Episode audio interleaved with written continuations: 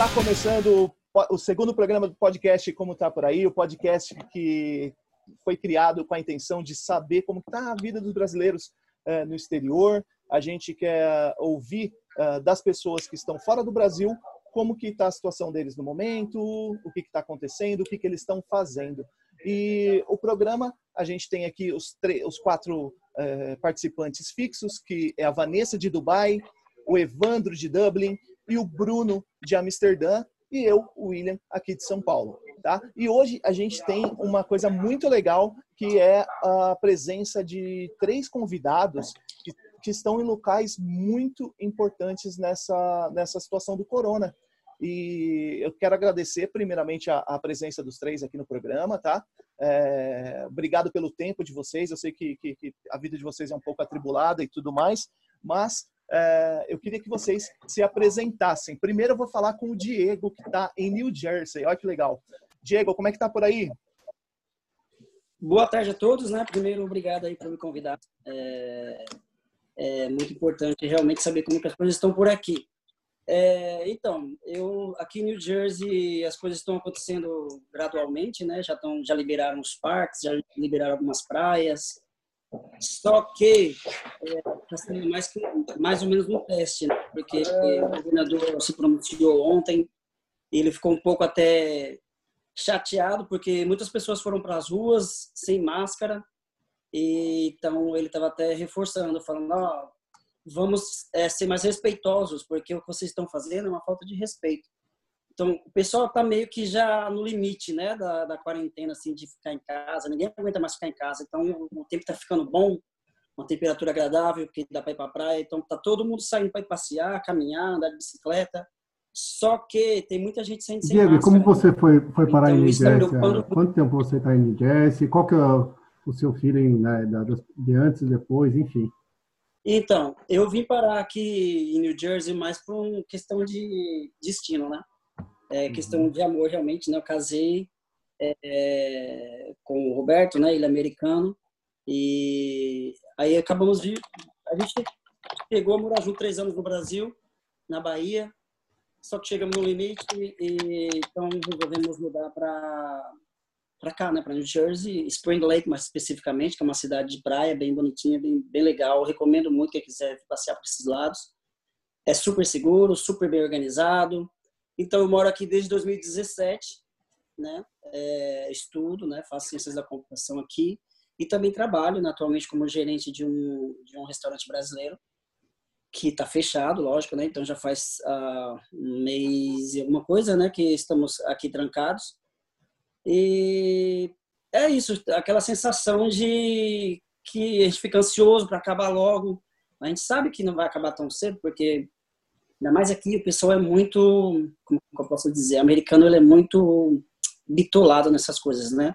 Eles vão no restaurante, tem gente que passa álcool gel em tudo. Mesmo antes do coronavírus, a gente tinha gente que ia lá e já fazia isso. Como é um restaurante self-service, né? Então é, ter que ficar pegando nos talheres, essas coisas para se servir. Então, tinha muita gente que pegava um, um, pedacinho de pano e pegava no talher, tinha muita gente que passava álcool gel no assento, na mesa.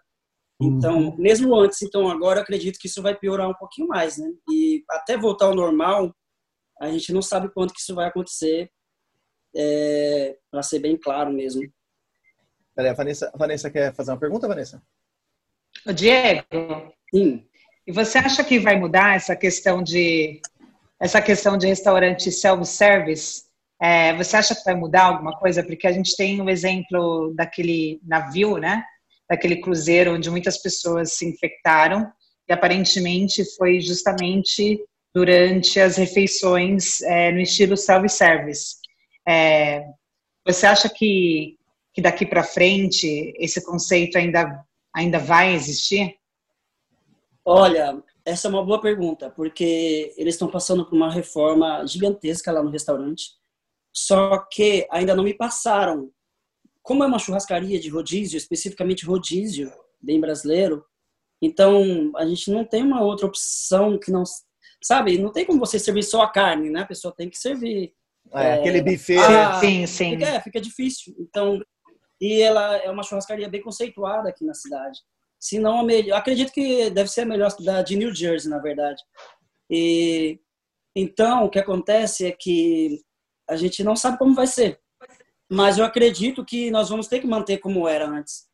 Então, talvez tenha um pouquinho mais de cuidado, um pouquinho mais de, de alguma coisa para se fazer diferente, que a gente já estava fazendo na época que surgiu, que era esterilizar todos os talheres de uma hora. Só que no sábado é extremamente é, busy, é, é extremamente corrido. Aham. Então, não tem como fazer isso toda hora, sabe? Então, a gente estava tentando se esforçar ao máximo para evitar esse problema né, da contaminação. Só que isso vai ser um desafio bem grande pra, daqui para frente, porque é uma situação complicada para os restaurantes que, que tem essa questão de buffet, né, de self-service. Então, eu não, é, sinceramente, vai ser um, um tiro no escuro daqui para frente. Bom, bom, a gente já tem uma, uma noção de como está a situação em New Jersey, né? É, agora eu vou abrir para falar aqui um, um, uma pessoa que parece ser muito bacana, que eu quero conhecer pessoalmente, não tive a oportunidade ainda, mas parece ser muito bacana, que é o Alfredo. O Alfredo está agora em Madrid, gente. Olha que legal. Alfredo, como é que está a situação por aí? Conta um pouquinho de quem é você para os ouvintes. Tá. É, olá, todo mundo. Muito obrigado pelo convite para estar com vocês. É, na verdade, é, eu não sou brasileiro, mas estou acompanhando todos os casos aqui na política é, da Espanha e também é, que a gente sabe que aqui tem muitos imigrantes brasileiros que estão aqui. E aqui parece que a comunidade brasileira é, tem 500 é, mil pessoas morando aqui e, na verdade, eu sou diplomata de Taiwan, eu sou o primeiro secretário do escritório comercial de Taiwan em Madrid.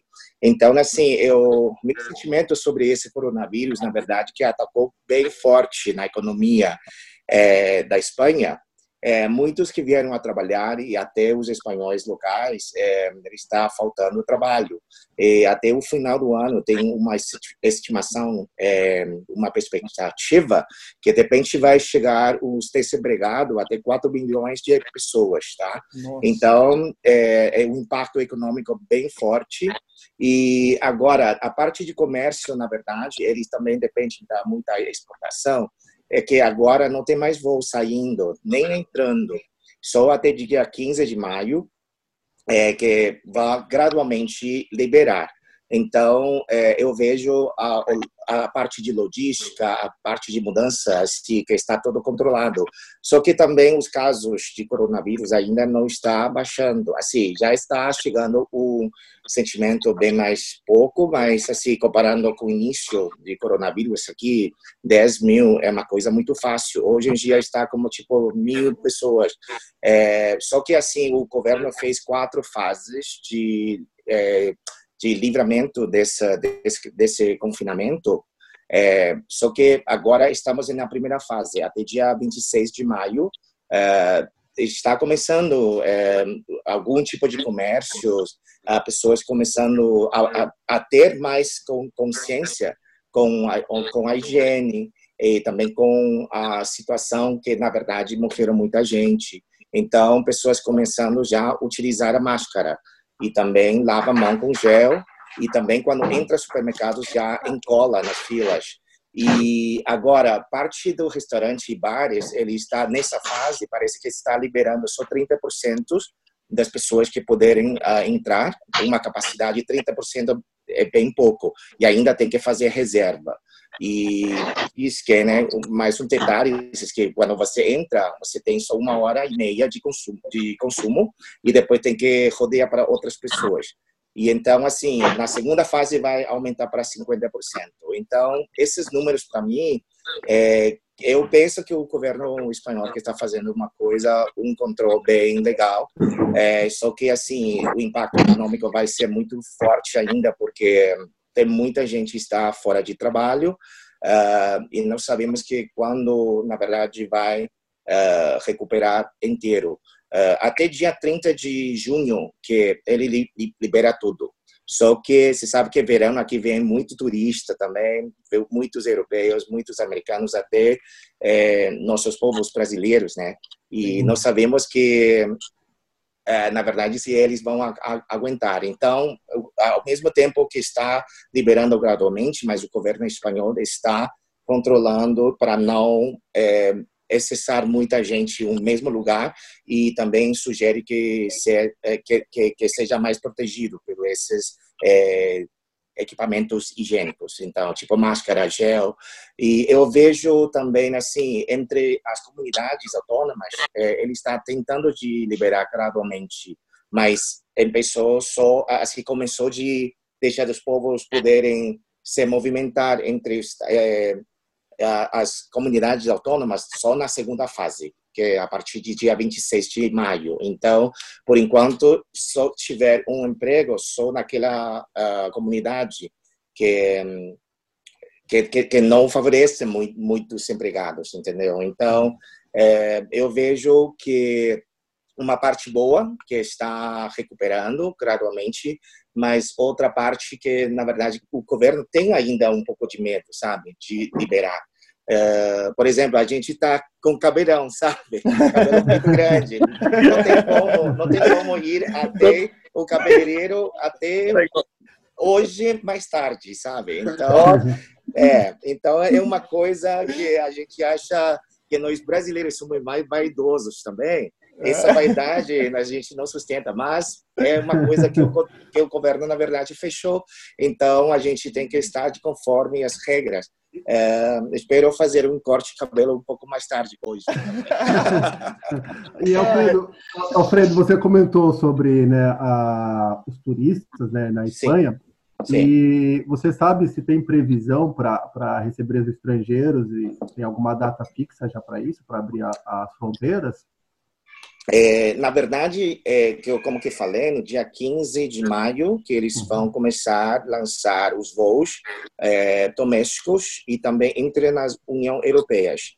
Então, acho que a partir de dia 15, só na União Europeia e também os voos domésticos vão começar a lançar, assim, a, a, a começar a, a, ter os voos. Só que a gente não sabe que o governo se vão é, liberar uh, os turistas internacionais para vir ainda, é, praticamente fora da União Europeia.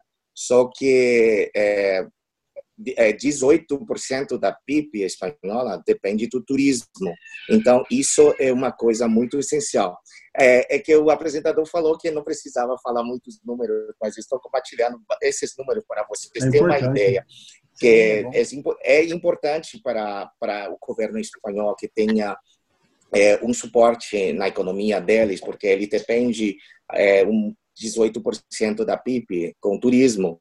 Então, é, o governo, na verdade, está analisando né, quando vai, vão poder liberar. Até a fronteira com Portugal, ele, é, durante o confinamento, fecharam nove ferrovias. É, não pode é, andar as pessoas sem permissão e você tem que ter o certificado de poder atravessar e só os caminhoneiros que têm é, que está no, no, no, ramo de logísticos para sustentar o supermercado de lá e também o supermercado de daqui, sabe? E também os commodities. Então, acho que a, a partir do dia 15 de maio vão começar a melhorar. Né? Perfeito. Obrigado, então, pelo, pelo seu parecer aí até, até agora, Fredo. Muito legal saber que temos um diplomata. E eu tô com uma camisa velha aqui. Como é que eu recebo um cara no, numa situação dessa, né? Um diplomata, assim, não tinha nem roupa para isso. Tranquilo, tranquilo. Gente, é, agora o terceiro convidado nosso. É, o Dirceu, ele, teve, ele tem um timing perfeito, ele escolheu o melhor momento da vida para ir para Itália.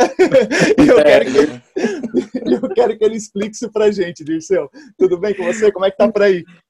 Daí, tudo bem, graças a Deus, Lio. Obrigado aí pela, pela participação e de eu poder participar, né?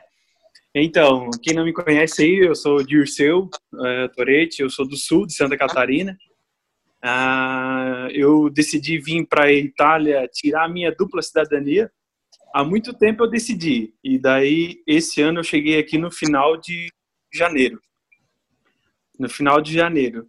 Aí só a gente chegou aqui, demos entrada no processo, que isso leva um tempo, né?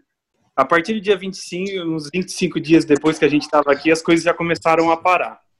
As coisas começaram a parar e a gente teve que ficar isolado aqui. A gente, eu estou na região de próximo a Nápoles, dá uhum. uma hora mais ou menos, uma hora e vinte daqui a Nápoles.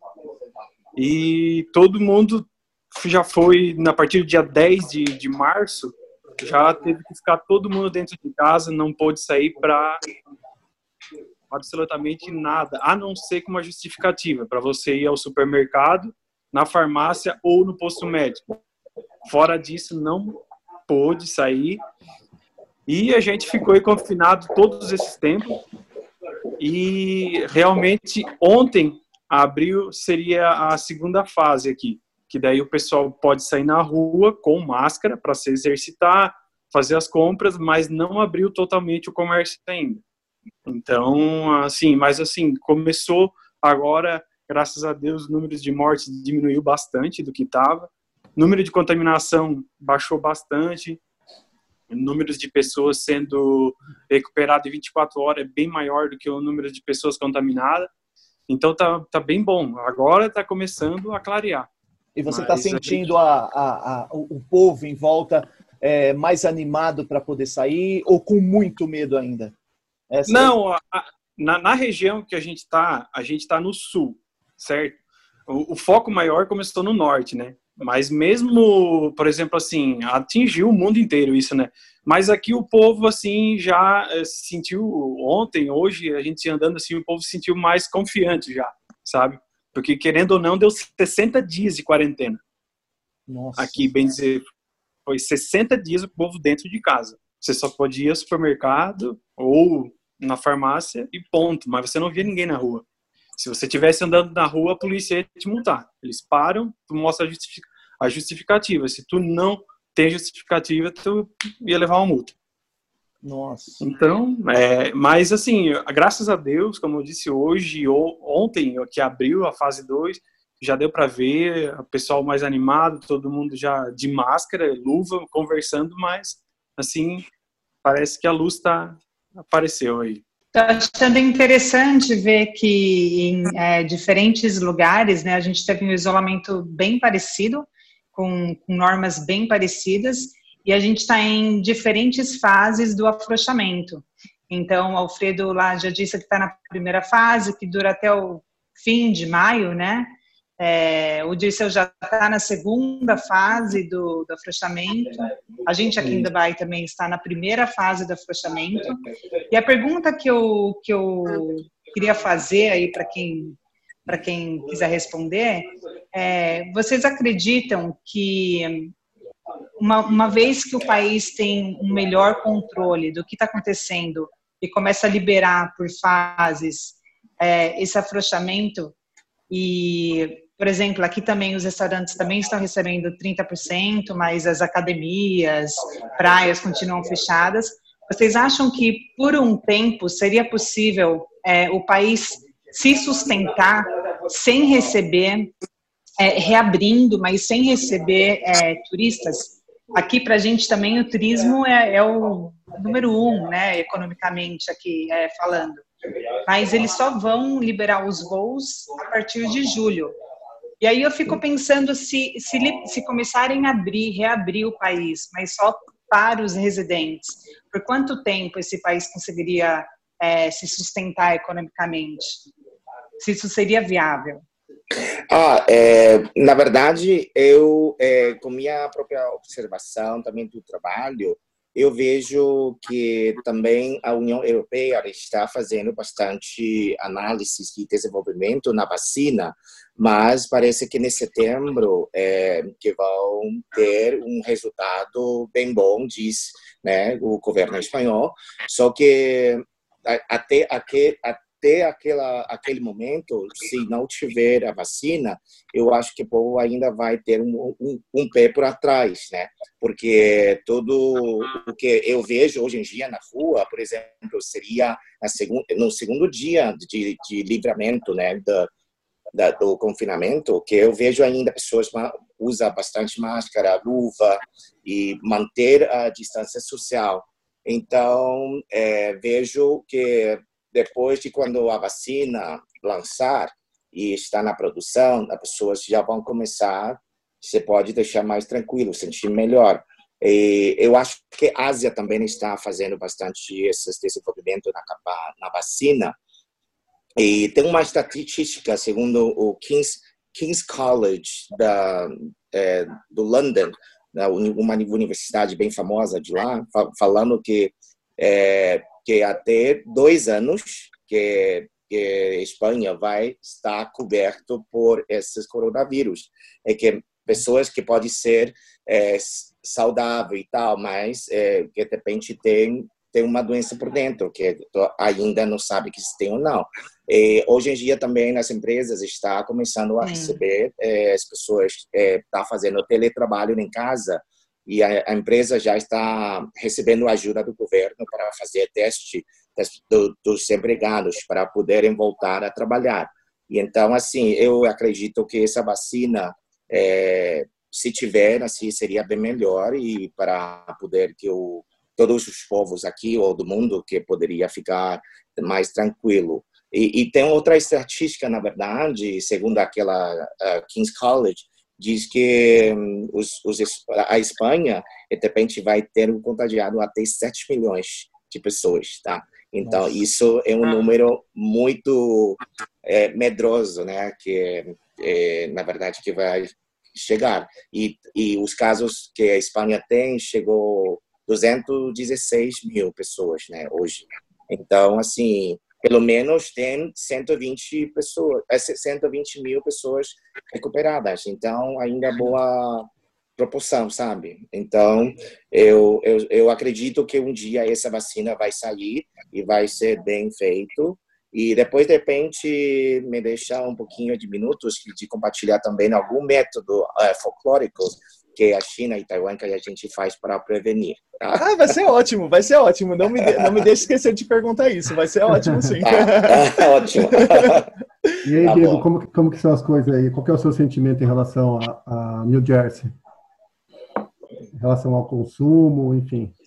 Então, aqui é o seguinte, é, em New Jersey, o, o governo agora, eles estão com um projeto de liberar algumas farmácias ou algumas farmácias que tenham licença para poder desenvolver o teste. Então, pra, não, para poder desenvolver o teste do, do Covid, não desenvolver, como é que fala?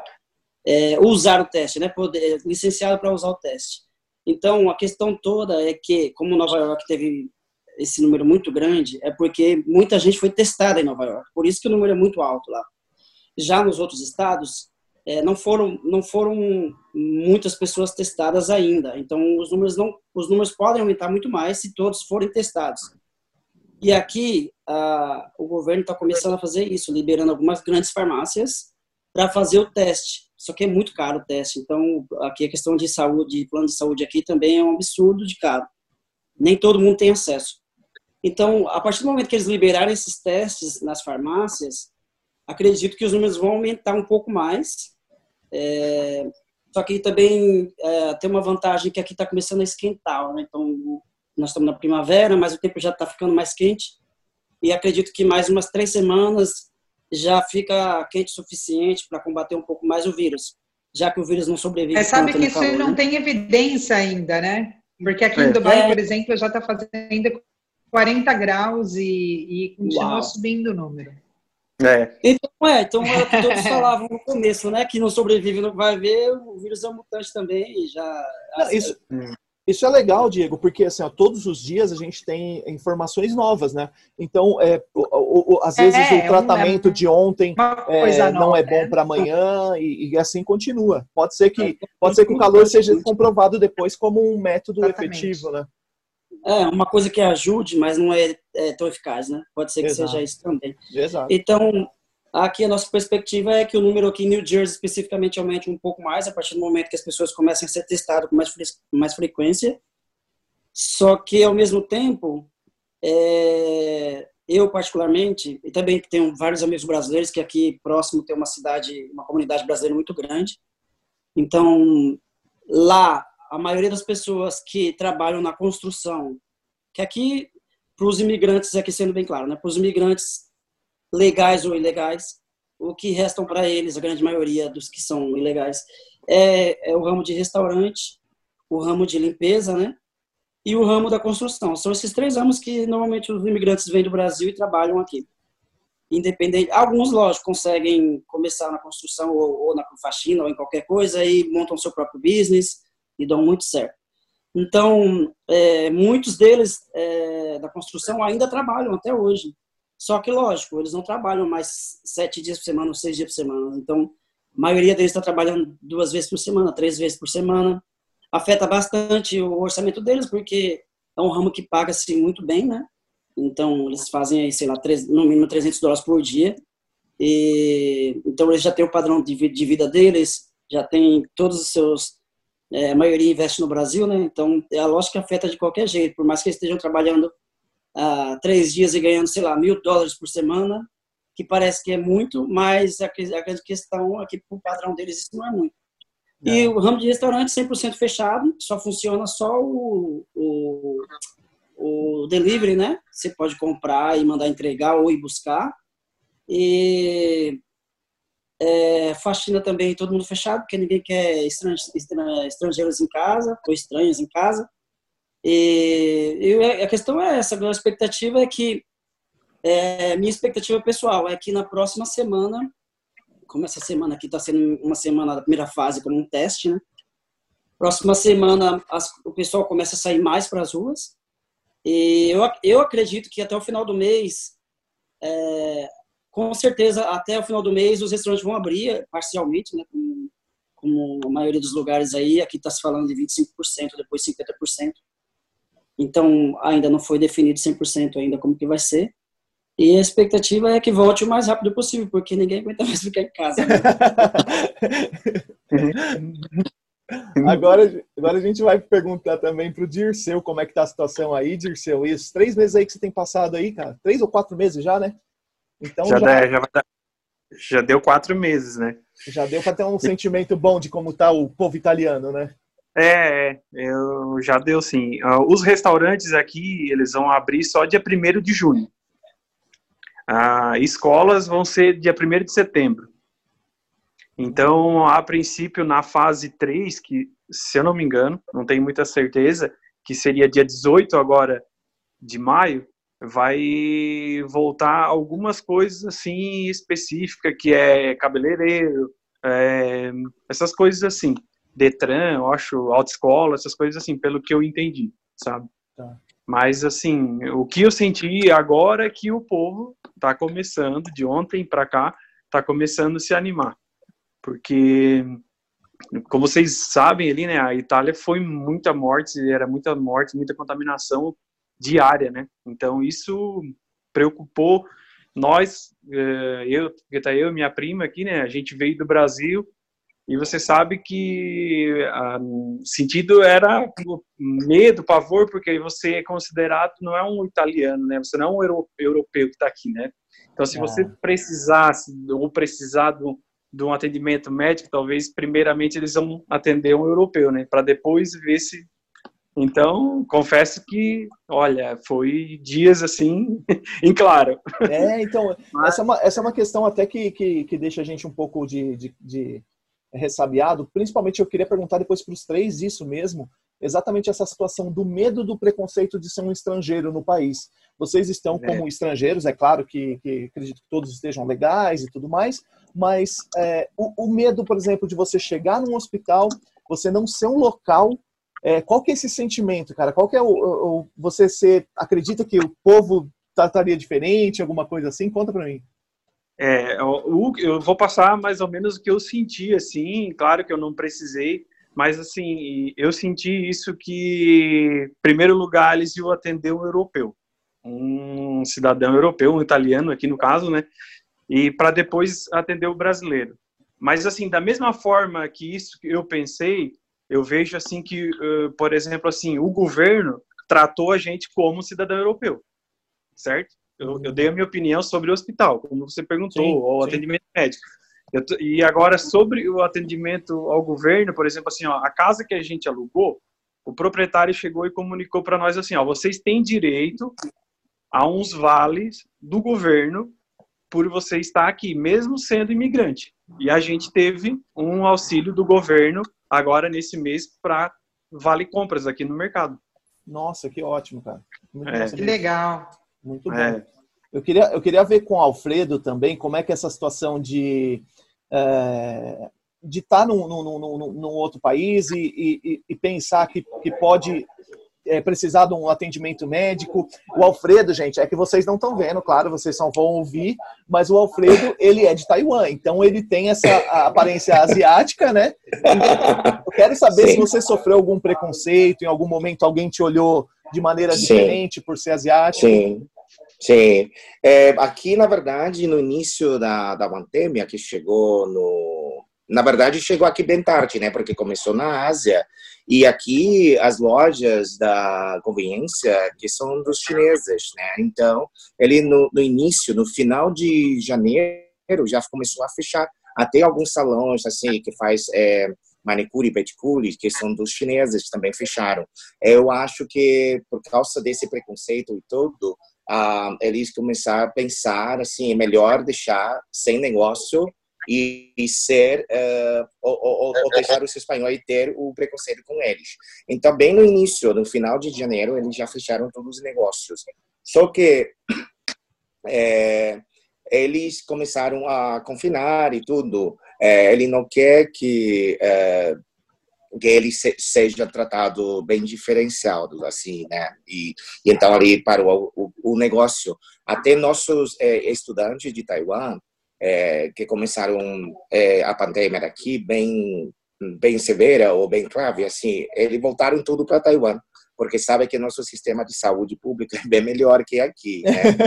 e na verdade aqui o sistema público é bom, mas só que assim, quando o estrangeiro comparando com o espanhol, o tratamento de estrangeiro vem mais depois, porque antes ainda tem os os cidadãos do, da União Europeia. Então, assim, quem que vai ser tratado primeiro na lista, na prioridade, são espanhóis, cidadãos da União Europeia e depois estrangeiros, né? Então, uh, os estudantes pensaram é melhor voltar para Taiwan porque o sistema de eh, saúde público lá é bem bem melhor e ainda que Taiwan não sofre tanto, né? Até hoje só tem 436 casos confirmados e 336 é, recuperados e só, sem, só tem seis mortes. E a gente está do lado da China. Então, é. assim, é um país bem seguro agora e também até nosso trabalho, como se fosse tipo mata, nosso Itamaraty nos manda as máscaras toda semana. Olá. Desculpa interromper. Não, eu só queria te perguntar se esse bom desempenho de Taiwan e, e, uhum. e de outros países também que estão muito próximos da China, é, uhum. A gente vê que Hong Kong, Japão, no Sim. início. Se você Sim. acha que eles teve, é, tiveram um bom desempenho, porque vocês já têm essa cultura de usar máscara quando está gripado, alguma coisa. Sim. Então, vocês já começaram a prevenção muito antes. Muito antes, isso. É, nós, nós começamos, na verdade, esse, e deu esse resultado. Isso, e também é porque, assim, logo depois que o PROT, o, o, bem no início dessa pandemia na China, a gente já fechou a fronteira com a China, né? Então, assim, os turistas chineses Foi agilidade, não viajar. Né? É, exatamente, a agilidade é muito importante, porque se não tiver esse... A gente também lançou esse centro é, de controle da, da doença, que a gente chama de CD, CCD, né? Então, assim, eh, a gente já lançou esse centro para poder receber todas as informações transparentes. A gente tem esse centro que junta todas as informações das nossas embaixadas e também eh, nossos escritórios comerciais para poder ter melhor informação e para poder fazer melhor decisão do governo para ajudar em prevenir essas pandemias que para poder chegar a Taiwan. Hoje em dia e ao mesmo tempo também a gente, bem no início, a gente já tentou de lançar essa linha de produção de máscara, né, bem no início já. É, do primeira semana, a gente já começou a lançar essa linha de fabricação de máscara até 700 mil, e hoje em dia a gente já Uau. produz 17 milhões por dia da máscara. Tá? Então, assim, eu acho que essa reação do governo e ter mais, é, mais criatividade, é, credibilidade para os povos da, da ilha é muito essencial. porque se você não fizesse é, esse controle e também essa produção, os povos vão ter pânico. A gente não quer deixar nossos povos pânico. E você sabe que aqui, até eu acho que no, bem no início, no final de janeiro ou início de fevereiro, até os espanhóis comerciantes estavam exportando as máscaras para a China, sabe? Ganhando muitas margens por cima. Mas não hum. sabia que um dia que ia chegar a pandemia até a Espanha, sabe? Não precisava. Então, assim, é, e precisava, eu acho que o, o governo precisava ter muita preparação, que precisa ficar pronto, né? Qualquer, porque é uma queixa, tá? É uma queixa de ter assim, uma queixa mundial, né? É, então, assim, eu acho é, é, se tiver um governo pronto e um governo que está preparado, saber quantos estoques de máscara, quantos mas, é, estoque de respiradores que você tem, eu acho que o povo vai poder viver mais tranquilamente, sabe? Ah, eu quero também esse ponto, quero falar um pouquinho da, da minha é, da minha meu, meu, background, porque eu eu, eu, eu, eu dou muito apoio para o Brasil, porque eu já morei seis anos. Minha primeira missão era em Brasília, morei seis anos em Brasília. Eu gosto muito do Brasil, amo o Brasil, apoio muito o Brasil, e eu acho que, uh, que os povos brasileiros é, precisa ter uma atenção melhor, sabe? Porque vocês são, são tão agradáveis, sabe? Muito simpáticos. E eu acho que a cultura brasileira também é uma coisa que me, que me afeta muito, sabe? E hoje em dia em Taiwan já tem mais de mil brasileiros que emigraram lá também. Então, assim, eles, eles se sentem muito seguros viver em Taiwan. E muitos deles foram para estudar através do sistema de Rotary Club, é, Rotary começaram bem cedo para ter contato com Taiwan, para fazer intercâmbio, né? Então, muitos deles depois voltaram para Taiwan para a faculdade também. E eles sabem que hoje em dia é, que mandarim é o idioma essencial, né? Então, Sim. eles foram para aprender lá. E eles se sentem muito seguros em Taiwan e têm acesso à máscara todo dia também, sabe? Ah, então, temos o sistema para essas máscaras é que cada povo que mora na ilha tem acesso a nove máscaras por duas semanas. Então, você tem bastante proteção, né, desses equipamentos medicais para poder ser é, mais tranquilo, sabe? Você não precisa ficar de pânico mesmo. ah, que legal. E, e, bacana e que exemplo. É, só para deixar claro para os ouvintes que como a gente está numa ligação internacional hoje envolvendo sete países diferentes, é, pode ser que em algum momento vocês ouçam uma quebra de, de, de, de voz, um, um delayzinho de, de uma pergunta para outra. A gente tenta na edição é, é, tirar o máximo possível disso, mas é normal, gente. A gente está unindo aqui sete povos diferentes, sete países diferentes é, com perspectivas diferentes, com conexões diferentes também, então por isso pode dar algum errinho, tá bom? É, eu queria tá. perguntar a mesma coisa para o Diego agora. É, Diego, é, se você tiver aqui para um hospital, alguma coisa assim, você tem medo de algum preconceito por ser estrangeiro no, nos Estados Unidos? Isso passa pela Olha, sua cabeça?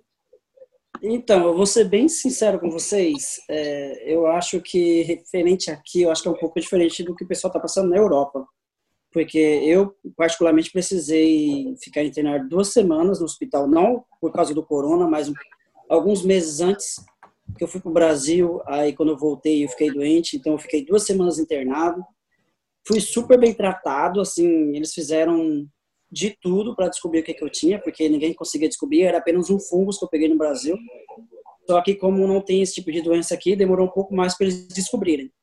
Então, eu fui super bem tratado, é, faço acompanhamento médico até hoje, porque eu tenho que fazer tratamento por um ano é, desse problema. Aí, resumindo, é, eu acredito, eu tive amigos que tiveram problema de corona, foram para o hospital e foram bem tratados. A questão toda é que o leito estava super lotado. Então, assim, eles cuidaram de todos, só que infelizmente não deu para cuidar é, supostamente com o conforto que deveria ser, porque a demanda era muito grande. Então, eu acredito que aqui na América, pelo menos aqui, o que eu presenciei, o que pessoas próximas a mim presenciaram, é, não ouvi ninguém reclamando de, de, de, de preconceito ou de tratamento diferenciado. É, até porque a população aqui imigrante é extremamente alta. É, tem muita gente do, da América Central, da América do Sul, é, da, da Ásia, do, do mundo inteiro, tem muito imigrante aqui, entendeu? Então, a proporção de imigrante aqui é muito maior do que a proporção de americano, essa é a grande verdade. É. E, então, eu acredito que, do que eu percebi, do que as pessoas que estão próximas a mim é, viveram no, indo ao hospital, eu não, não, eu não presenciei nada, assim, claramente que fosse, eu pudesse falar que foi é, tratado sem preferência ou com preconceito. Então, eu não posso falar isso, né, porque não presenciei e também não conheço ninguém que presenciou. Mas, no fundo, no fundo, deve existir algum, eu acredito, porque sempre a gente pensa pelo fato de ser imigrante, nada vai ser igual. Só que, por exemplo, a questão dos cheques que o governo está mandando para os moradores, é, claro, aí nesse caso eles estão fazendo questão do cheque só para quem é legal, né? Quem é documentado. Então, no começo, com muitas pessoas têm cadastro para receber o imposto de renda na conta diretamente, como, é, como um depósito direto na conta. Então, essas pessoas já receberam automaticamente no dia que eles falaram que ia cair, caiu. Quem não tinha essa opção, que era o meu caso, vinha no cheque, ia demorar um pouco mais. E aí eu fiquei bem frustrado, né? Porque a gente fica um mês, mês sem trabalhar, é, chega uma hora que você não tem dinheiro para nada. Verdade. Então, quando menos esperava, chegou no cheque. Então, tipo, chega, é, chegou antes de ontem. Então, já ajuda bastante. Não é muito, mas já ajuda bastante. Pelo menos se você quiser fazer compras, você pode ir no supermercado fazer compras, porque os cartões de crédito eles é, deram três meses para a gente, então eles, é, você liga no cartão de crédito, pede para eles explica a situação, eles falam, ah, tudo bem, então você vai, nós vamos estender seu pagamento por três meses, então quando for lá para junho, eu liguei em março, né? Aí você entra em contato se precisar de mais um mês. Então, todos os cartões de crédito, contas, é, seguro do carro, até as parcelas do carro. Então, todos os tipos de contas, é, é, aqui a gente conseguiu estender por três meses e, se precisar, estende por mais um mês ou quanto você precisar. Então, nessa questão, teoricamente está tudo bem, mas é uma situação bem que incomoda muito, né? É, em modo geral. É isso. Perfeito. O, o, e, detalhe, e detalhe que o, que o Diego já americanizou, porque ele referiu aos Estados Unidos como América, né? É. América, né? Eu vou, eu vou, eu vou perguntar para o Bruno, Bruno que está lá em, em Amsterdã, lá, aqui conversando com a gente. Bruno, você tem alguma curiosidade, alguma dúvida que você queira perguntar aí para o pessoal uh, que está que tá nos Estados Unidos, na Itália e em Madrid, né? E na Espanha. Tudo bem aí? Tudo bem? Boa tarde, bom dia, boa noite, né? Acho que não, não sei como que eu vou falar aí para vocês. É, eu estou aqui em Amsterdã, né? Eu participo aí do podcast com o pessoal e, bom, a gente está vivendo uma situação diferente aqui na Holanda, né?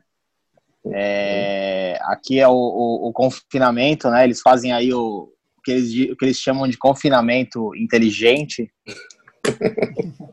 né? Isso.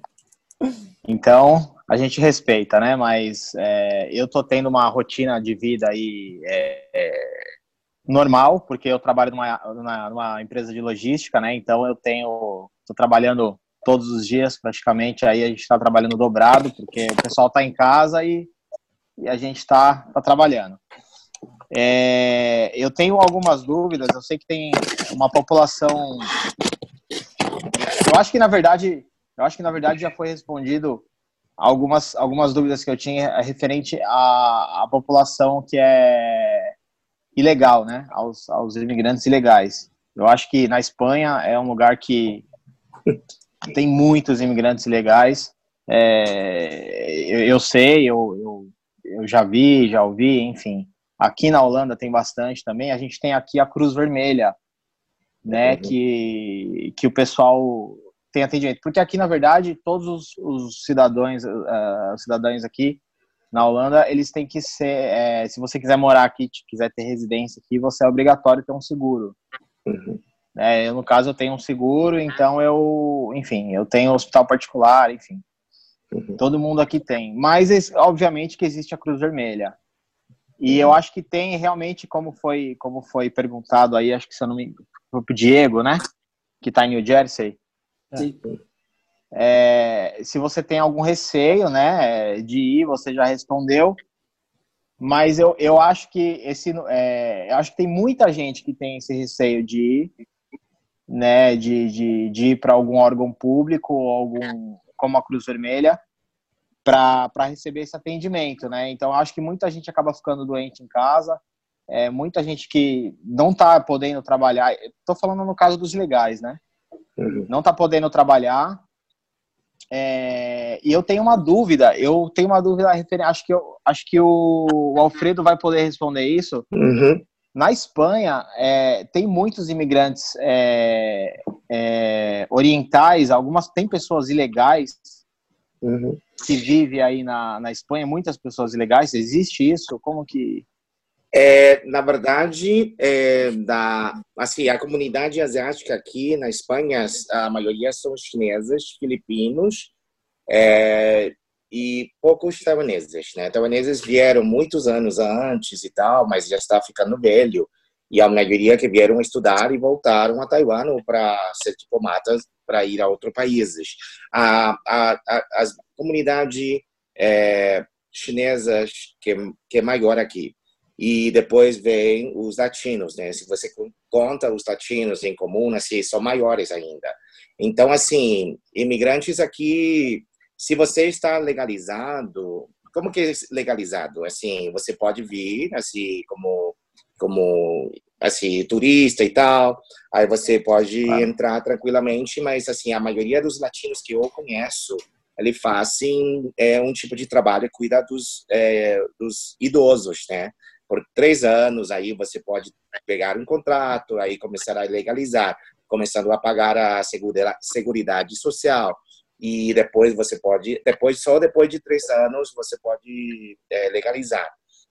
A maioria dos, dos asiáticos aqui são legalizados, então uh, ele, senão os filipinos que que vieram contratado pela uma empresa que se trabalha na indústria ou na infraestrutura da Espanha. Então, ele nem tem acesso para vir, sabe? E o Brasil é porque vocês têm uma aproximação maior com a Espanha, com a União Europeia, então você tem esse visto livre, livramento de visto para vir, para poder ficar três meses. Aí você pode decidir o resto da sua vida, você vai querer ficar ou tal. Mas assim, aqui é mais comum eu vejo os latinos que vêm de Peru, de Equador, de Colômbia, a maioria eles é, ficaram como interno, né? Tem que trabalhar por três anos, ou senão vir é, para estudar e depois, assim, conseguisse um contrato, uh, daí você já pode ser legalizado, mas leva tempo. Ou senão você pode casar com um espanhol ou uma espanhola e também pode ser mais, uh, pode ser legalizado mais cedo. Só que, assim, o sistema público aqui, que trata para esses estrangeiros, que seja espanhol depois, ou tem uma residência permanente, é, é um sistema de graça, sim, sistema público é de grátis. Então, assim, você tem que ir para cabe, cabe, é, como que chama, cabeceiro, assim, que, que, que é um médico para você, para ele indicar você ir a um hospital. Então, assim, uhum. como o sistema é totalmente público, então o sistema funciona de vez em quando bem, mas de vez em quando, quando essa pandemia já estava esgotado. Então, tinha é, muita gente que eles tratam eh, as mantém os casos de coronavírus leves, então eles deixam ele de confinar em casa por 14 dias. Mas os casos mais pesados aí já já faz tratamento. Só que se não me engano, assim, no, no, no, final de março até o meio de abril era horrível, porque não tinha muitos equipamentos medicais, porque, assim, chegou um número gigantesco, né, dos contagiados. Então, eu já tinha visto muitos videoclipes é, vendo médicos, é, tinha único respirador para, é, para utilizar um, um idoso e um, um jovem. Então, o médico tinha que tirar esse respirador de um velho para para ajudar e dar auxílio de respiração para um jovem. Então, uhum. tinha essa situação também, sabe? Então, quero te dizer, assim, é, a maioria dos chineses aqui já são, uh, já, já são legalizados, ele não precisa mais assim de ficar respondendo e tal, porque naquela época também o governo espanhol tinha feito um acordo com a China que deixaram os imigrantes chineses para investir aqui, então ele vive nasce de próprios negócios, ainda cria mais é, possibilidades de empregos, né? Então uh, e também a, a, cultura chinesa é que eles ajudam um de outra da família, sabe? Então Sim. ele está mais estabelecido aqui, ainda Mas... cria Hum. Alfred, você tem, você tem ouvido algum aumento, é, algum rumor sobre aumento de deportação nessa época? Não, ou não, não se não se fala muito disso? Não, na verdade, eu acho que nunca tinha ouvido. É porque assim, é, ele tem uma categoria de tratamento para os contagiados, entendeu? Então, assim, eu acho que e também que o é, o Bruno o Dirceu falou que eles têm é, a é, é Cruz Roja, né? É, que é Cruz Vermelha. Então, assim, então eles têm essa ajuda humanitária, eles, é, mas assim, claro que tem prioridade, eles vão é, diagnosticar você quer um caso mais leve ou um caso mais pesado. O pesado sempre vai mais na frente.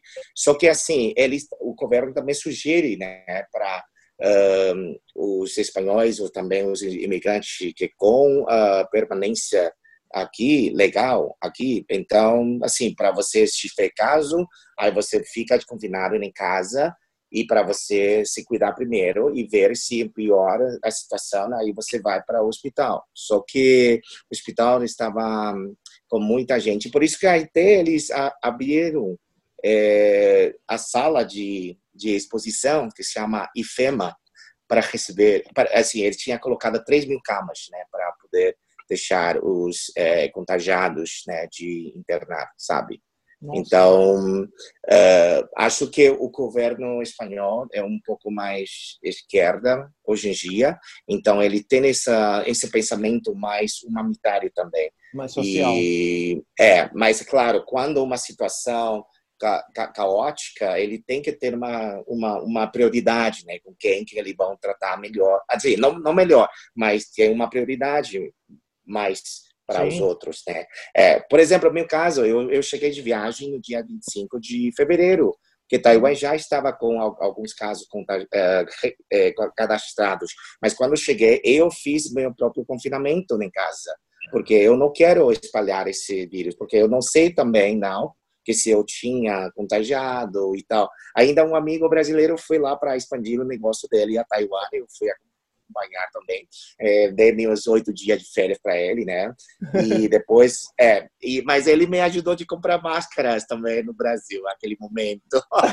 tinha muitos, tá? Não, então, é uma ah. coisa eu penso muito agradecido porque aquela época porque também não tinha linha de produção né de é, de máscara ainda então assim eu eu eu, eu cheguei dia 25 de fevereiro fiquei confinado em casa e eu saí só depois de 14 dias mas graças a Deus estava bem e, e depois começou na verdade a pandemia né, que espalhou daqui mesmo, né, cada dia dobrando os números dos contagiados e tal. Mas ainda bem uma coisa que acho que durante esse estado de calamidade ou estado de emergência que você chama, qual que você chama? Porque Portugal chama de estado de calamidade. É, são os dois. Chama... São os dois. Tudo bem. São os dois. Ah, ótimo. Tá. Então, durante essa, essa... No Brasil, o estado é tão ruim que chama tudo. que bom, né? Que o, o Brasil é uma cultura muito diversificada, que eu adoro. É, então, durante esse estado de, de alarma, né? Que, na verdade, a Espanha chama. Então, assim, estado de emergência, que eu acho uma coisa muito negativa, que o povo está começando a obedecer as regras para não ser contagiado. Então, uma coisa positiva é que os os, os espanhóis que gostam de fazer é socializar nos bares, né? Ele tem um bar de cultura, assim, cultura de bar muito forte. Então eles vão para os bares, que, que nem o Brasil, né? Tem um happy hour e tudo mais. Então assim, pessoas bebem e tal. Hoje em dia a gente tem muitos boteco virtual, tá? Tudo fim de semana, online, falando com todo mundo, para não ser contagiado. E aí a gente pode utilizar esse Zoom, que é, é muito legal de poder falar e compartilhar essa experiência de cada países e tal. Mas eu acho que outra coisa que é ruim, que eu queria destacar um pouco também, que durante essa, essa pandemia, esse, confinamento, estado de alerta, de calamidade, que os povos ainda aqui se passam na casa de, dos amigos e passa, sabe, faz festas. E, se não me engano, no final de março tinha quase um milhão de denunciados, tá? Caramba. Então, eu vejo uma coisa muito ruim e também ao mesmo tempo também vejo uma grande porção das pessoas usa é, se quiser beber, se quiser falar, então aproveita essa plataforma virtual de fazer um boteco virtual de poder falar e conversar Sim. e beber. Então assim vejo muita é, positividade nessa parte positiva, mas os denunciados para mim é porque aqui é um, um dos países que foram muito contagiados. Então, os povos que foram denunciados precisam ter maior precaução e maior uh, consciência, é, né? cuidados. É, é, consciência, né? Que Respeito, não, é né? Que essa pandemia não é uma brincadeira, não. Não, não é brincadeira. Oh, oh, Sim. Não é uma gripezinha. Deixa eu, hum, hum. deixa eu só complementar minha, deixa eu só complementar a pergunta. Eu, eu direcionei para o Alfredo porque assim, eu tenho uma, Sim. uma curiosidade, na verdade, né? Porque assim, a gente vê, a gente vê que nem o, o, o Taiwan é, o, é a população que tem pouco mais de 26 milhões de pessoas. Sim. É, é isso, 23 milhões. É, um 23 milhões. E aí você teve, acho que, seis mortes de coronavírus confirmadas, certo? Sim. Em isso. Taiwan. E certo. aí você tem a Espanha, que isso. tem o dobro, a população que é o dobro, né? Que são um pouco mais de 46 milhões de pessoas e está atingindo mais de 25, quase 26 mil pessoas, né? Que morreram. É então, assim, a minha dúvida que foi direcionada uhum. mais para você mesmo é porque, assim, porque eu perguntei do, da, se existia, uhum. né, os imigrantes aí, é, uhum. principalmente Taiwan, é, se, tinham, se uhum. tinham pessoas ilegais, porque às vezes você não consegue ser atendido no, no, no hospital ou você tem receio, e aí você olha no outro lado do mundo você vê a situação do seu país, uhum. né, uma situação estável, controlada. Sim. Eu acho que acaba dando um desespero na, de querer voltar, de, de entendeu? Eu não sei. É, acho que foi por isso, foi, foi mais por isso que foi que eu perguntei para você se existiam essas pessoas, porque Taiwan é um exemplo, né, do, uhum. de, né, de controlar uhum. toda essa situação, pelo menos controlar a situação. E aí você vê a Espanha que, né, gerou caos, Uhum. Realmente é calamidade e, uhum. e, os países mais, né, mais afetados. Sim. E aí eu fico pensando nas pessoas que, que são originárias né, de, de um país que está controlado e acho que fica um desespero da pessoa querer ir embora. Eu não sei, né? Eu, eu imagino isso. Sim, é, na verdade, é, quase todos os estrangeiros que fizeram intercâmbio eles vieram para estudar, mas assim a, a, a, universidade, na verdade, fecharam e ofereceram os cursos online. Então, assim, independente de onde ele for, aí você pode subir online, assim, o curso online para estudar. Então, a maioria deles tem o mesmo pensamento, assim, que eles são estrangeiros esses estudantes que vieram estudar, ele pensa que sou estrangeiro, que depende, melhor, assim, mesmo sendo um dos melhores sistemas públicos do mundo na Espanha, que ele não vai ser tratado. Então, muitos deles voltaram a Taiwan e ficar lá porque se, se sente mais seguro. Então, assim, vejo uh, é, que aqui, na verdade, subiram muitos casos. E ainda bem que esses estudantes, mais, mais de quase 200 pessoas voltaram a Taiwan porque eles vieram para estudar dentista, sabe, para poder ser dentista depois. Então, eles todos voltaram e com a família não vou dizer rica, mas assim um pouco, né, de melhor, sim. É assim, preferem os filhos voltaram também. Então ficaram uma situação melhor para eles, têm acesso à saúde pública e claro que na época também no nosso escritório comercial recebemos muito conselho, assim perguntas que a gente fica aqui ou a gente volta lá, sabe? A gente não tem ideia e também a escola e também a universidade estava fechado. Então como que a gente vai fazer melhor? Fazer o quê? Então nosso conselho é, é você, a gente não pode decidir para você, né? Mas que a gente sempre sugere que nosso sistema, saúde, sistema de saúde público, que é melhor se você tiver aquela identidade né, nacional de Taiwan, aí você sempre tem acesso para hospital, entendeu? Então, quase a maioria, quase 100% deles voltaram a Taiwan e receberam, muitos deles também receberam tratamento e porque voltaram da Espanha, né? Ah, e é. muitos deles foram em quarentena, né? já. É, e ainda bem que eu vou querer compartilhar uma, uma política do, do meu governo também, que a partir eh, dia, eh, dia 15 de março, qualquer povo que passaram a Taiwan e não tinha mais, assim, para os, para os taiwaneses que podem ficar em Taiwan, e mas você tem que fazer quarentena por 14 dias, mas é, o governo paga 150 reais por dia que você ficar de quarentena. Então, ainda o governo ajuda esses taiwaneses. Mas se foram estrangeiros que tinham fazer conexão em Taiwan, não tem mais outra opção, o governo paga a mesma quantidade né, de, de dinheiro para você poder fazer essa quarentena em Taiwan por 14 dias. Então, é, é um sistema bem uh, por mundo, sabe? Porque se a gente não pode ser o buraco do mundo, do planeta, a gente precisa fazer, uh, mesmo a gente não seja o membro da OMS, mas a gente tem que fazer isso para todo mundo, para esses 192 países do mundo, porque a gente não quer ser esse buraco que pode ser um, um dano, né, ou um, uma causa que pode não contrair esse vírus, sabe? Uh, então, os estudantes que voltaram ficaram bem, bem mais felizes e se sentiam bem mais seguros, sabe? E, e também nosso sistema de fazer a a gente em inglês chama de traceability, que a gente faz um de outro que viajaram. É, foram aqui, em português é rastreamento em português. Rastreamento, tudo ah. bem. rastreamento, obrigado.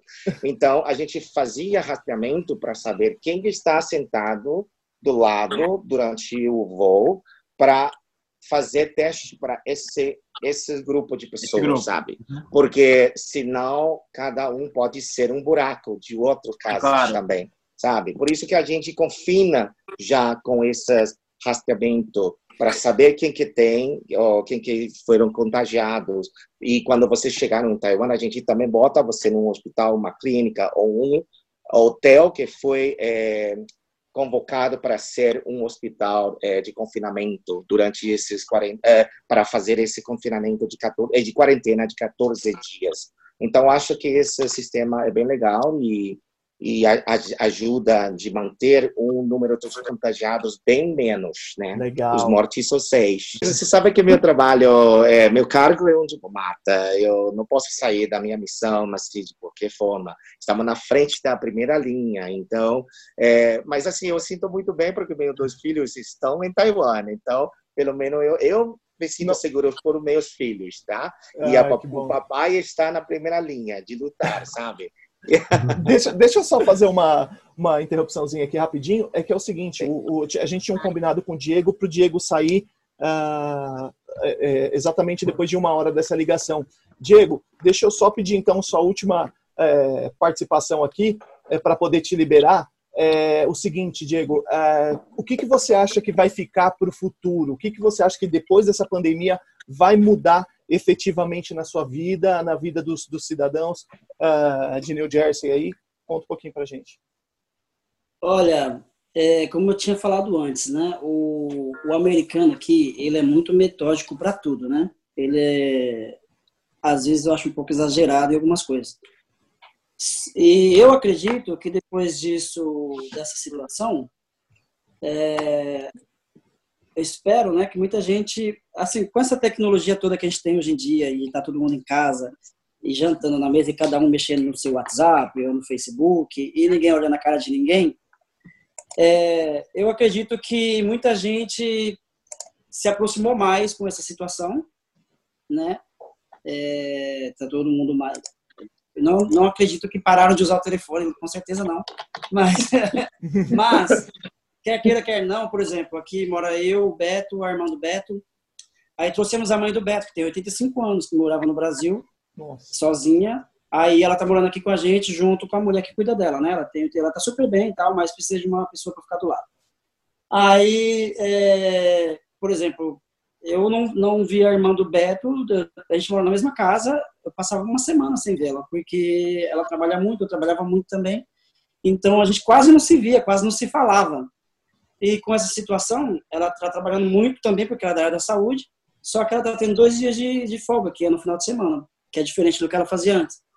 Então, a gente está se vendo muito mais, aí é, a gente está conseguindo aproveitar, por exemplo, a gente se junta para fazer comida na cozinha, faz bolo, faz torta, faz almoço, faz almoço do domingo.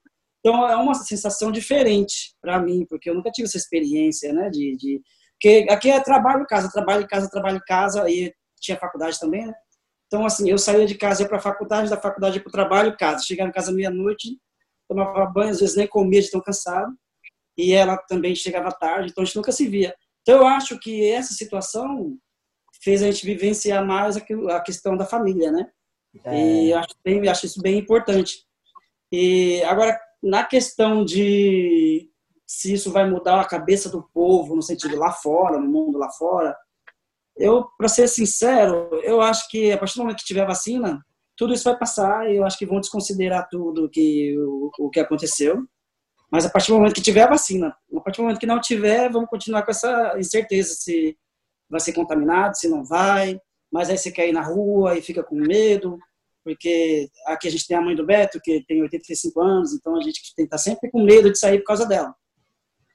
E, é, a, e o que eu acho que o que realmente que ficou de lição é isso, né? A aproximação da família foi o que ficou de do bom do, do desse mal. A aproximação é... da família foi tão grande que eu acho que daqui a um tempo, quando tudo isso passar, a gente vai falar assim: poxa, que saudade da quarentena, né? é, muita gente já está assim, nesse nível. Diego, Diego, muito obrigado pela sua participação. Quero te liberar aí. Pode ficar na ligação se quiser. Uh, mas eu sei que você tinha um compromisso, então obrigado pela sua participação mesmo. Qualquer dia eu, eu, eu quero ter a liberdade aí, junto com o Evandro, que proporcionou, para a gente é, esse encontro, é, de ter a liberdade de chamar você para um programa exclusivo sobre Estados Unidos, para a gente conversar claro. sobre Estados Unidos, é, a gente conversar sobre cultura, lugares para viajar e tudo mais. A gente quer saber. Temos coisa para falar sobre isso. A gente quer saber as coisas boas daí também, mas primeiro Sim. vamos falar sobre o corona, que é o que interessa mais o pessoal. Aí depois a gente vai ver e, e todo mundo vai fazer uma, uma, uma, viagem quando a gente fizer um milhão de seguidores aqui. A gente vai fazer uma viagem para comer no restaurante do Diego lá. Ah, vai ser por minha conta. ah, que legal. Obrigado, Diego. Um abraço para você. Tudo de bom, Diego. Até mais. Tchau, tchau. Fique com tchau, Tchau. Valeu, Diego. Falou. Valeu. Tchau, tchau. Bruno, você tinha uma tchau. pergunta para o Dirceu? Eu tinha uma pergunta para o Dirceu. Dirceu, na verdade, eu fiquei, eu tô, eu tô pensando aqui no seu caso, na sua situação, que né, é uma situação atípica aí, é uma coisa que você jamais né, esperava uhum. passar por isso, né? A gente sabe que já é, é você foi ali para fazer a documentação, né, para tirar a cidadania e, e eu acho que você se prepara, a gente sabe que tem toda uma preparação, você se prepara anos para isso, você, você planeja, e aí, né, aconteceu tudo isso. E agora eu fico pensando é, na sua situação. O que, que porque assim, no começo, né, o, ainda é, na verdade, um epicentro, né? Ainda é um, um lugar que tá que tem tem muita gente morrendo, infelizmente, muitos casos, mas o Brasil está se tornando né, o, o grande epicentro agora também, até pela, pela extensão do país, né? E o governo que não colabora muito, né? Diga-se de passagem. Eu fico imaginando o que, o que, que você prefere né, nessa situação. Claro, você está você volta para o Brasil, você tá, tá junto com seus familiares, seus amigos, né? Tem ali um respaldo ali maior ali se você precisa ir num, num hospital, mas o que está passando pela sua cabeça em relação a, a uma volta para o Brasil e agora volto, ou aqui eu estou mais seguro, ou eu sei o que eu faço? O que está passando pela sua cabeça? Então, é, assim, eu digo, é, é, eu vim com um objetivo. O meu, obje, o meu objetivo foi, era tirar a minha cidadania. É, tirar a minha cidadania, certo? Aí, tipo assim, no decorrer, quando começou a pandemia ali, assim, que tava meio os números baixos, eu disse não, isso aí vai passar logo. A hora que o negócio mesmo enfeiou, a minha vontade era voltar, porque daí eu acho que é a questão de família, né? Família mesmo, os pais querem que você esteja perto, e acontecendo tudo isso. Mas agora, agora eu vejo assim, já é, continuo, claro, pensando na minha família, mas eu ainda estou focado no meu objetivo, que é a documentação. Só sair daqui com a documentação. Tá certo. E outra, também, e outra, coisa também, né? Se ele voltar, ele vai voltar para o Brasil. Então fica por aí, é melhor. Eu acho que você estava. É, foi justamente essa, foi justamente essa a, a pergunta, essa, e a dúvida. E aí?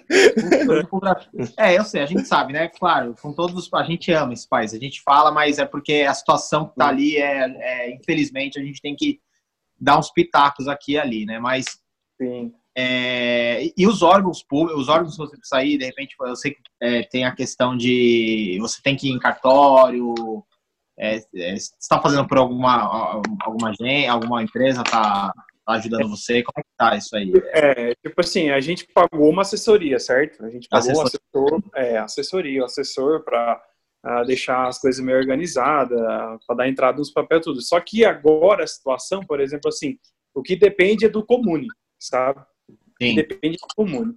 Então, só que assim, ó, do tempo que a gente ficou aqui, a gente aprendeu muita coisa, né?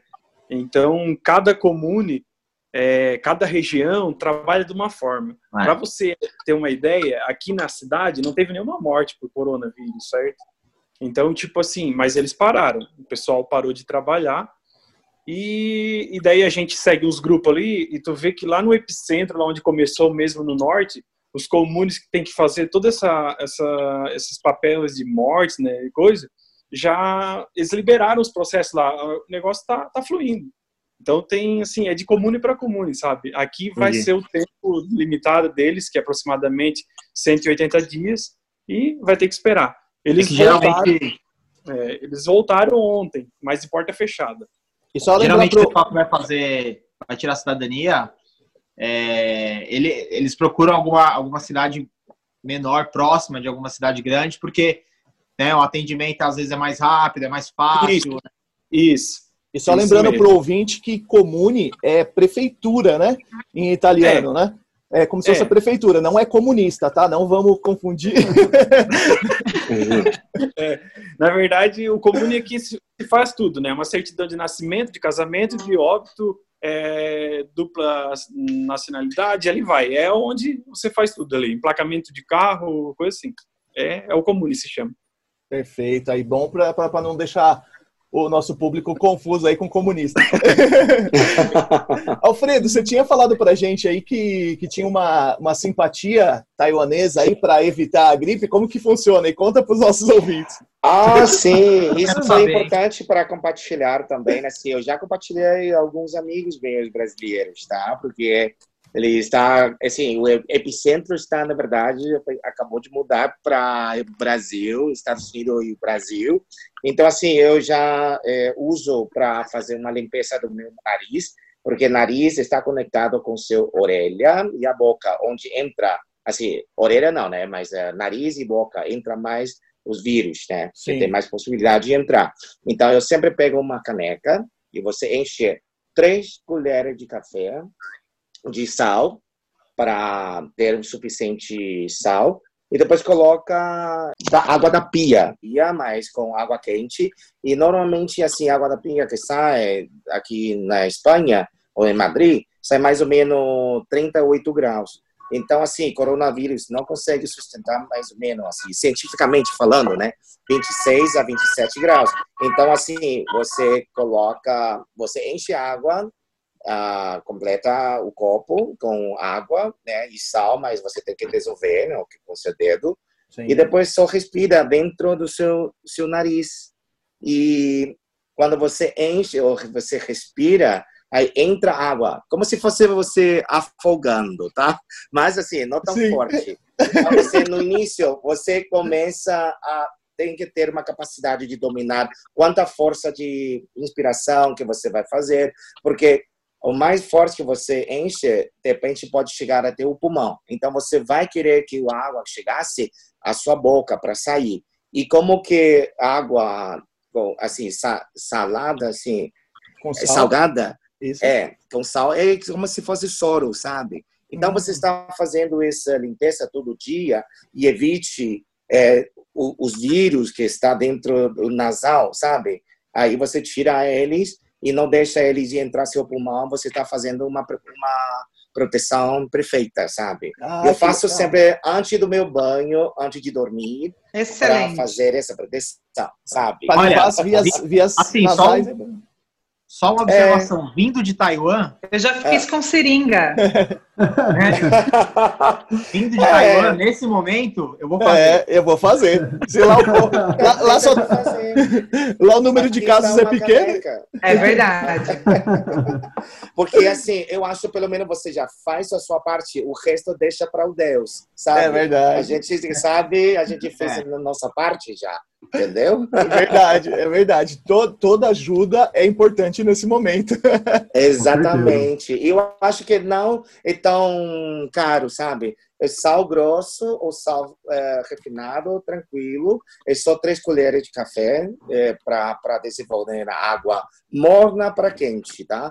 E depois só inspira água de dentro do seu nariz e sai pela boca. Sai pela eu boca. normalmente é, acabo a, até a metade da, da, da, caneca e o resto da água eu faço carcarejo e depois hum. eu jogo fora. Eu vou, eu, eu, vou te, eu vou tentar filmar isso, depois eu tentando fazer isso, eu vou tentar filmar para colocar no Instagram do, do, do nosso ótimo. podcast aqui. ótimo, ótimo. E aí você pode me chamar. É verdade. Claro. Tá? E isso é um, um método folclórico antigo assim, da China e também de Taiwan, que a gente faz muito disso para quem que tem sinusite, que que, que também deixa a pessoa uh, ficar gripado, menos possibilidade. Então, assim, eu acho que é um tratamento ótimo. E você é não, tem, não, não tem um nariz entupido também, não, sabe? Então. E, e uma coisa que é importante é um... para o brasileiro, que é um tratamento de graça, né? Ah, com certeza. O sal que eu vou ter mais no Brasil, sabe? Você faz uh, churrasco e precisa usar muito sal grosso. né? a, gente, a gente nunca perguntou uma coisa aqui no, no nosso programa que eu tô com essa dúvida no meu coração. Eu sei que, que a Espanha e a Itália, é, além de, de, de Amsterdã e Dublin, tem um serviço de motoboy excelente que vai entrega em todos os lugares, então comida, refeições vocês têm. Agora minha dúvida é com a Vanessa. Em Dubai, eu não consigo imaginar um motoboy em Dubai. Vocês conseguem? vocês conseguem imaginar um motoboy em Dubai? Olha, Leo, por incrível que pareça, tem é, não são muitos. É, uma coisa engraçada é que quando eu volto para o Brasil e eu vou dirigir em São Paulo, fico desesperada, porque eu acho que eu vou fazer um strike em todos os motoboys. Porque eu não sei mais dirigir aí na rua. Não tem tantos, mas existe para entrega de comida. É, eu fico morrendo de dó no verão, é muito quente. Mas existe motoboy, sim. Tem cada vez mais agora. No início, quando eu vim para cá, não tinha tantos, não.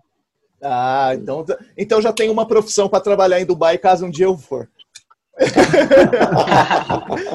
gente, é, a gente já está passando de uma hora de, de, programa, né? Então vamos fazer as considerações finais. É, vou começar pelo, pelo Alfredo, primeiramente para os dois, para o Dirceu e para o Alfredo. Muito obrigado pela participação nesse programa. É, a gente sabe que, que vocês têm, têm um tempo muito atribulado. Eu acredito que o Dirceu está com um pouco mais de tempo agora, né? Mas Alfredo, como diplomata, a gente sabe que você tem uma vida bem atribulada, que você tem muitos compromissos aí, e você tirar um tempo do seu dia para conversar com a gente é muito gratificante, a gente fica muito feliz com isso, viu, Alfredo? E qualquer dia a gente quer também gravar um programa sobre Taiwan. A gente quer saber tudo sobre Taiwan, como funciona, é, o quanto se gasta, o que se come, o que se faz lá. Então, eu quero que um dia você volte para conversar com a gente no nosso programa. O Evandro vai mediar também essa, essa conversa com a gente para que você fale tudo sobre o seu país, que eu sou é, muito curioso sobre Taiwan, é porque eu lembro que desde pequeno, eu, sei que Taiwan é um parceiro comercial é, muito grande do Brasil, eu lembro que desde pequeno eu, eu via nas, nas, ah, nas embalagens de produtos made in Taiwan, e eu ficava desesperada. Onde é Taiwan? Eu procurava no mapa para saber tudo mais. Eu queria saber mais sobre o país e não tinha tanta informação. Agora, hoje, a gente tem a oportunidade de conversar com um cara que nem você, que vai explicar tudo pra, pra, é, sobre Taiwan no dia que a gente for conversar sobre esse programa, tá? Muito obrigado pela sua presença e eu quero fazer a mesma pergunta para você que eu fiz para o Diego, que é o que, você acha que, que vai ficar é, depois dessa pandemia? O que, que vai acontecer com, com, com, as pessoas que estão aí em Madrid? Como você acha que eles vão conviver com... Qual que vai ser o futuro é, de não só as pessoas que estão aí, mas do mundo todo? O que, que você acha sobre isso? O que, que você tem em mente? Tá. É, primeiramente, eu queria agradecer William, né, Berna, isso, sobre isso. o uma, uma, um convite de novo para essa programação exclusiva, é, que seria a minha honra de poder divulgar. Né? É, Taiwan é uma ilha que se chama Ilha Formosa também, seria ótimo de poder apresentar exclusivamente na próxima programação. É, sobre sua pergunta agora, uh, eu acho que todo mundo aqui na Espanha precisa seguir as regras do governo. É uma única coisa que eu acho que cada povo precisa fazer. Primeiro, é, é, colocar máscaras, é, você pode é, tem que lavar sua mão e manter a distância social, usa luva, isso é fundamental. O resto é só deixa para Deus, eu acho, porque se você se preocupa muito, é, não precisa de ficar pânico mesmo, porque assim, esse eu eu penso assim, esse tipo de vírus que origina, diz né, que originou de gripe junto com o vírus de HIV ou AIDS. Só que quando depois de contagiar as pessoas, a força, o poder do vírus vai diminuindo também, sabe? Eu penso você precisa manter um melhor sistema de, de, nível de imunidade, primeira coisa, tem que se alimentar bem e tem que é, beber bastante água, praticamente água morna para quente, tá?